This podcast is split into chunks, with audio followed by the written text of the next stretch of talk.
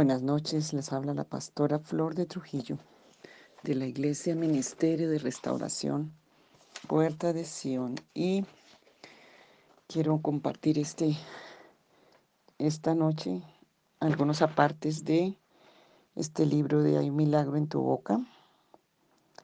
Y, y quiero exactamente leer aquí algunas cosas y orar porque muchas personas están oprimidas por la preocupación, el insomnio, el nerviosismo y muchas otras perturbaciones. Y aquí las llama el autor ADP, afanes, dificultades y problemas.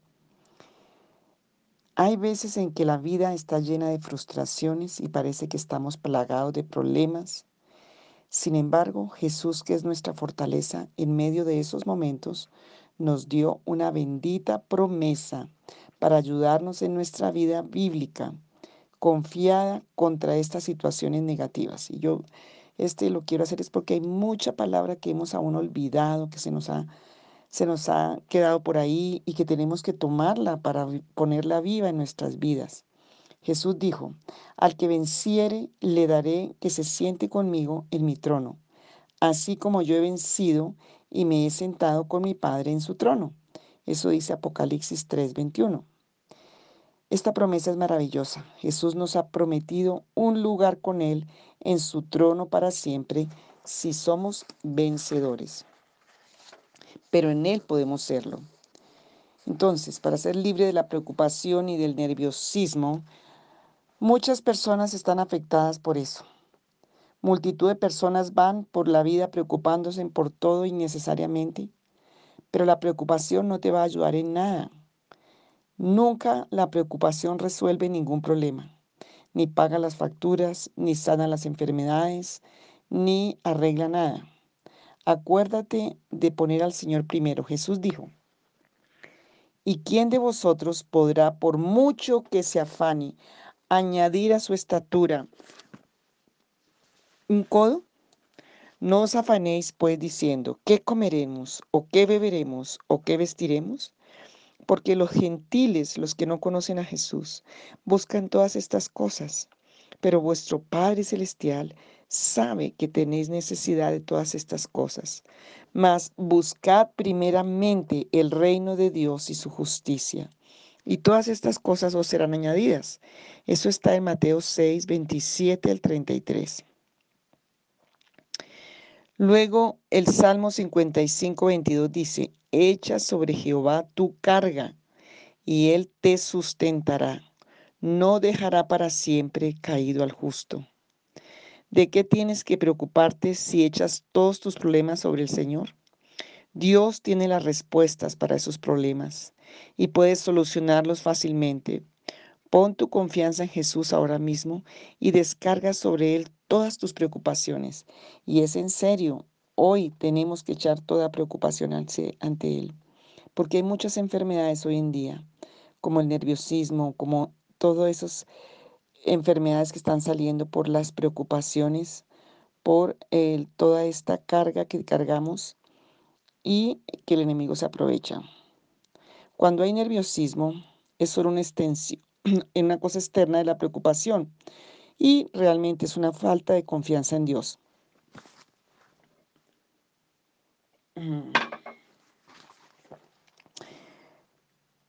Esto dice la palabra, porque Dios tiene respuesta para todo. Qué gran plaga es para muchas personas. ¿Cuántas personas son arrastradas a la preocupación y a estar en los problemas y en las situaciones que no son causa a veces ni reales por la misma ansiedad? El Salmo 91 dice, el que habita el abrigo del Altísimo morará bajo la sombra del Omnipotente. Diré yo a Jehová, esperanza mía, castillo mío, mi Dios en quien confiaré. Con sus plumas te cubrirá y debajo de sus alas estarás seguro. Esto está en el Salmo 91. No estarás nervioso ni molesto si aprendes a morar en el lugar secreto de Dios, bajo sus alas. Es cuando entras a la presencia del Señor, dice, entra en tu aposento y cerrada la puerta, ora a tu Padre que está en secreto y tu Padre que está en secreto te recompensará en público. Entonces, cuando Moras allí, empiezas a leer la palabra, a creerla, porque Dios está en su palabra. Cuando te sitúas en el refugio de su verdad, de su palabra, Él está contigo, Él está ahí. Entonces, el reto es que vayas a la palabra, que la leas, que, las, que la escribas, que te la memorices, que centres tu atención en ella para habitar en ella. Y cuando hacemos esto, tendremos la victoria sobre la preocupación y el nerviosismo. La gente quiere salir de la preocupación y el nerviosismo de otras formas y no centrado en el Señor, ni entrando en su lugar secreto, ni bajo la sombra del Altísimo, ni en su palabra. Entonces tenemos que tener libertad de ese sentimiento de indignidad. El diablo es un especialista en su terreno, de sembrar semillas de autocompasión en las mentes de los cristianos.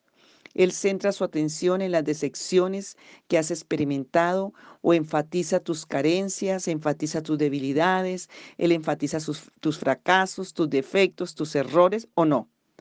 Él te hace creer que eres peor que todos.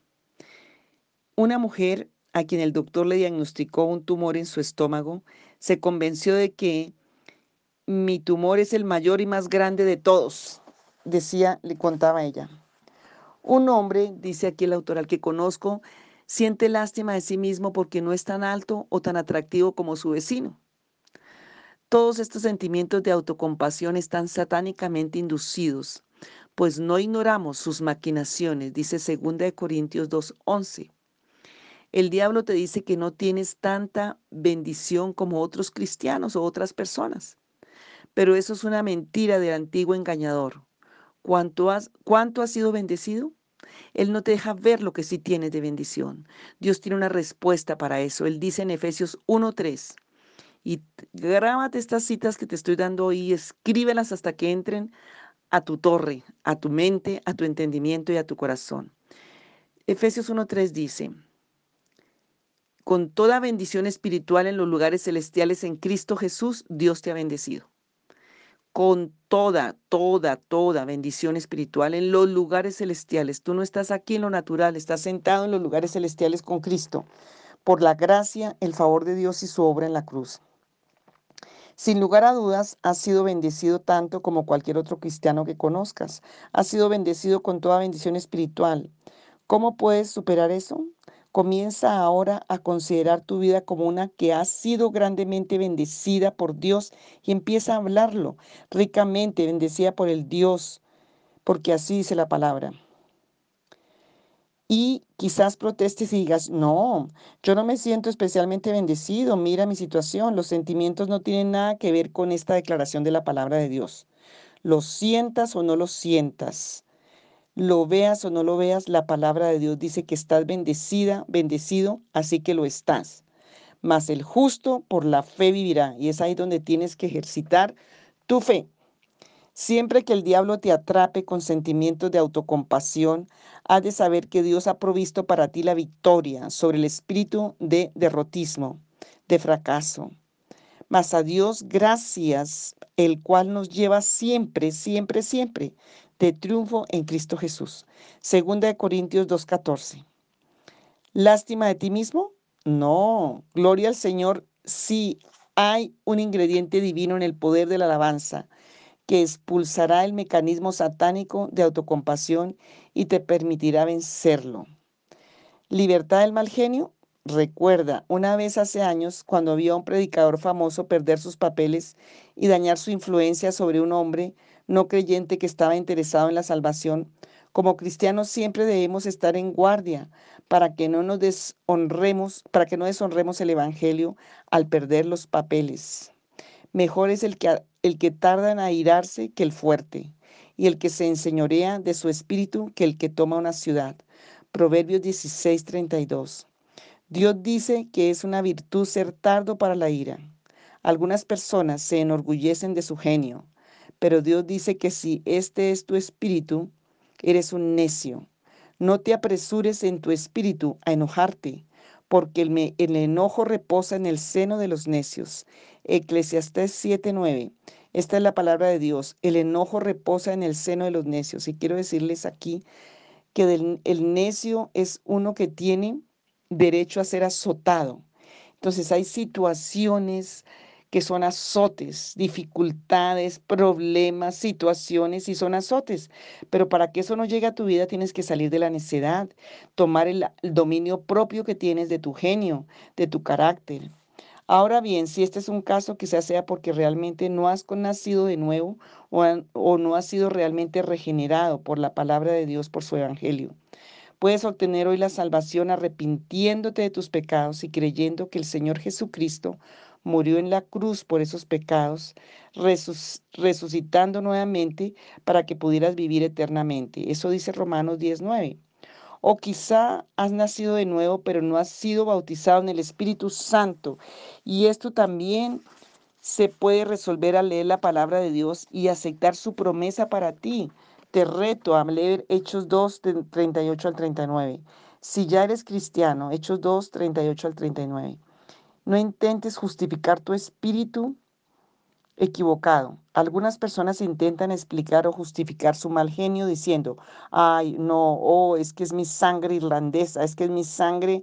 Aquí en Colombia tenemos diferentes regiones a las que le echamos la culpa de eso, o es que soy alemán. Bueno, cualquiera de esas mentiras del diablo sin embargo, si somos nuevas criaturas en Cristo y estamos caminando en el Espíritu, entonces las cosas viejas pasaron y todas han sido hechas nuevas. No caigas en esa trampa del enemigo.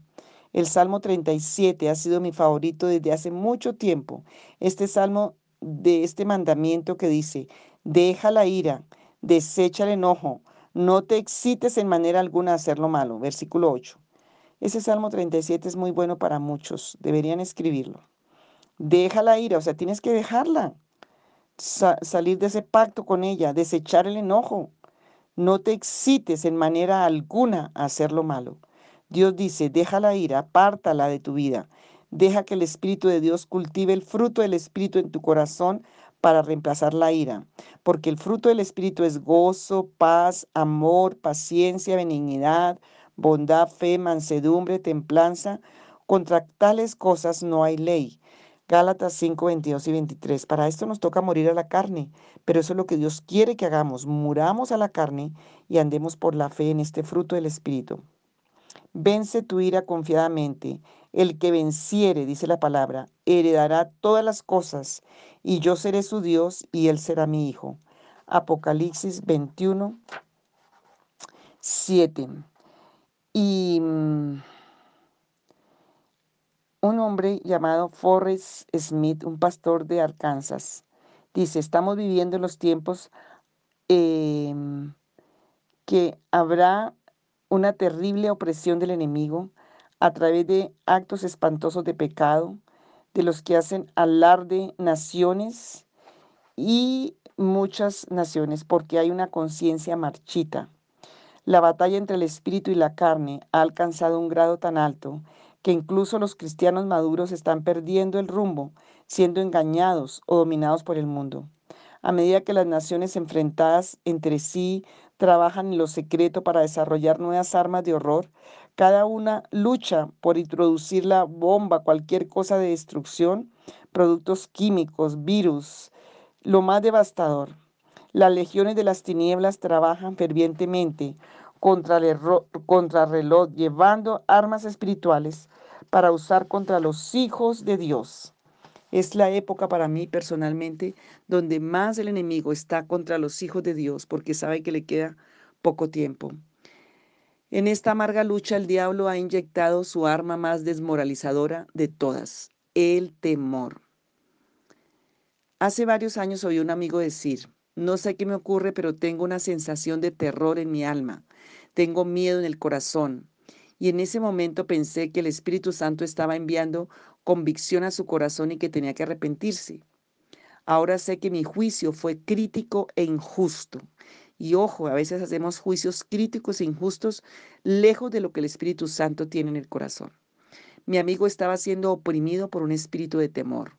Si hay personas en este momento, yo estuve ministrando en el ayuno esto precisamente, hay una sensación de, de terror, de pesadez, de miedo en el corazón, de, de algo que es tan opresor, viene de parte de Satanás. Mucha gente está siendo confundida en estas horas. Tenemos que darnos cuenta de que hay una gran diferencia entre la convicción del Espíritu Santo, la que trae paz y arrepentimiento, y la opresión de un espíritu de maldad. Si el Espíritu Santo nos convence, la pesadez del corazón se irá cuando nos arrepentimos de la palabra precipitada o de la acción sin pensar que trajo la convicción. La palabra de Dios dice claramente, si confesamos nuestros pecados, Él es fiel y justo para perdonar nuestros pecados y limpiarnos de toda maldad. Primera de Juan 1.9. Sin embargo, tras ser limpiados, el enemigo puede venir y volver a este, desenterrar el asunto de oprimirnos. Cuando vimos los espíritus de opresión obsesivos, Él viene a traer esos espíritus. Un espíritu de temor por nuestra propia salvación puede que nos haga dudar de nuestro bautismo en el Espíritu Santo, de nuestra santidad, de nuestra salvación. Puede que nos haga ponernos a pedir un perdón que nos fue dado hace ya mucho tiempo. Este es un espíritu de temor y deberíamos reconocerlo y combatirlo como tal. Es la opresión del diablo. Tal opresión lleva a los hombres y a las mujeres a destruirse a sí mismos en la desesperación en la desesperanza, les hace desconfiar el uno del otro, dudar de Dios y de su palabra, y cuestionar la realidad de la salvación y de las cosas espirituales.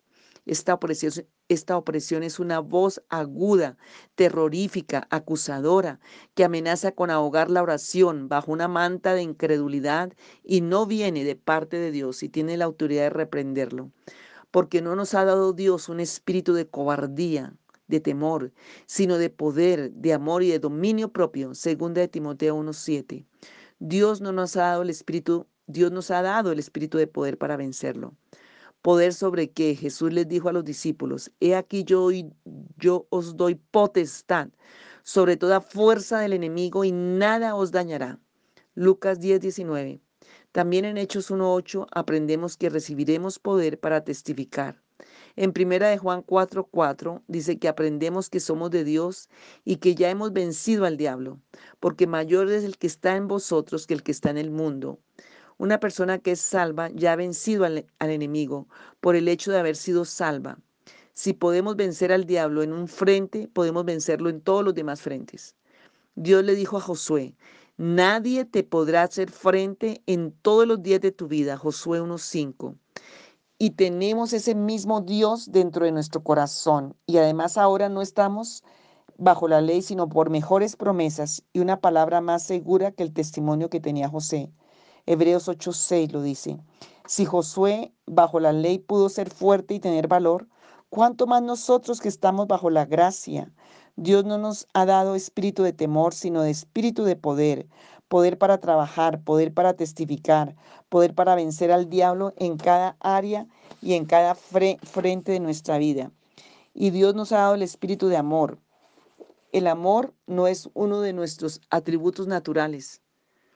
Eso lo perdimos en el huerto del Edén. Es un atributo de Dios. Dios es amor. Primera de Juan 4.8. Gálatas 5.22 nos dice que es un fruto del Espíritu nos dice que el amor es un fruto de la morada del Espíritu de Cristo.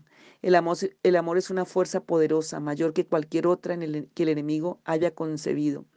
El amor es la manera de vencer al temor, porque el perfecto amor de Dios echa fuera el temor. Primera de Juan 4, 18.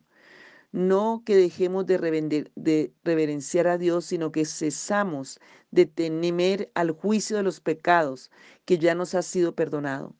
El amor cubre multitud de pecados, cubrió nuestros pecados con la sangre de Jesús, nos limpió completamente para que ya no exista ningún rastro de ellos en el cielo. Y ese mismo amor nos ayudará a ser pacientes con muchas cosas que nuestros seres queridos y compañeros cristianos hacen. No nos importará que algunos santos ungidos pero faltos de talento musical desafinen al cantar. No seremos orgullosos porque el amor no es jactancioso. Primera de Corintios 13, 4. Y Dios nos ha dado el espíritu de dominio propio. Con el espíritu de dominio propio reconoceremos las tácticas del diablo y mediremos cada visión, cada revelación con la palabra de Dios. El dominio propio se da cuenta de que el toque extra necesario es simplemente el Espíritu de Dios, que el Señor es el que ha diseñado a nosotros para cumplir el propósito que Él nos determinó para cada uno. Segunda de Corintios 2.11 Dice que no somos ignorantes de las artimañas de Satanás. Somos conscientes de que luchamos contra principados y potestades con los que solo Dios puede lidiar. Por tanto, mantengámonos al margen de prácticas que no sean bíblicas y sanas y vivamos por la verdad revelada de Dios. Cuando el enemigo venga como un río, deja que Dios levante bandera contra él, como dice Isaías 59, 19. Cuando intente oprimir con espíritu de temor, no te quedes pasivo, repréndele. No pases mucho tiempo discutiendo con él, porque Dios, no nos, ha dado Dios nos ha dado autoridad sobre la situación. Dios nos ha dado el antídoto perfecto para el temor y es el espíritu de poder, el espíritu de amor y el espíritu de dominio propio. Lo tienes de parte de Dios en tu vida. Tienes que aceptarlo y usarlo. Solo recuerda lo siguiente y sigue adelantando para superar el temor y vivir una vida de victoria. El temor tiene una sola fuente, el diablo, porque no nos ha dado Dios un espíritu de cobardía, sino de poder y de amor y de dominio propio. Segunda de Timoteo 1.7. Observa que el temor no es una rareza mental, sino un espíritu que nos emana, no emana de Dios, no viene de Dios, sino del adversario, de Satanás. Pues no habéis recibido el espíritu de esclavitud para estar otra vez en temor. Romanos 8:15. Los resultados del temor no son agradables, de hecho el temor produce un profundo descontento, porque el temor lleva en sí castigo. Primera de Juan 4:18. Las víctimas del temor satánico de hecho, sufren agonía física, angustia mental y tormento espiritual. El temor es engañoso, lleva a la gente a los lazos del enemigo. El temor del hombre pondrá lazo. Cuando hay temor, hay lazos de Satanás sobre ti. Proverbios 29, 25. El temor seduce, engaña y desvía a la gente hacia un mundo de engaño y de ficción. El temor produce más temor. Teme, Teme el cáncer y ese espíritu de temor puede producir un cáncer. Teme la calamidad y estarás describiendo tu propia entrada para la calamidad. Teme el fracaso y estarás abriendo la puerta para el fracaso que envuelva tu vida. Atrévete a reprender al temor en el nombre de Jesús de Nazaret. Llama al espíritu de temor por sus nombres legítimos, engañador, mentiroso, falso, fraudulento. Resistí al diablo y huirá de vosotros. Santiago 4:7. El temor te hace que esperes lo malo. Puede llevar a una urgencia por cometer suicidio. El temor se manifiesta en tacañería hacia Dios a la hora de dar. El temor crea crisis nerviosas, insomnios, opresión en tu vida de oración y esclavitud para testificar. No hay registrado un testimonio más convincente que el de Job que dijo, porque el temor que me espantaba me ha venido y me ha acontecido lo que yo temía. Job 3:25. Derrota, depresión, destrucción, incluso muerte fueron los resultados de sus temores. No le des lugar al temor, sino resístelo en el nombre de Jesús. Implora la sangre de Jesús y cítale la palabra al enemigo y alaba al Señor. Mañana continuamos. Dios les bendiga.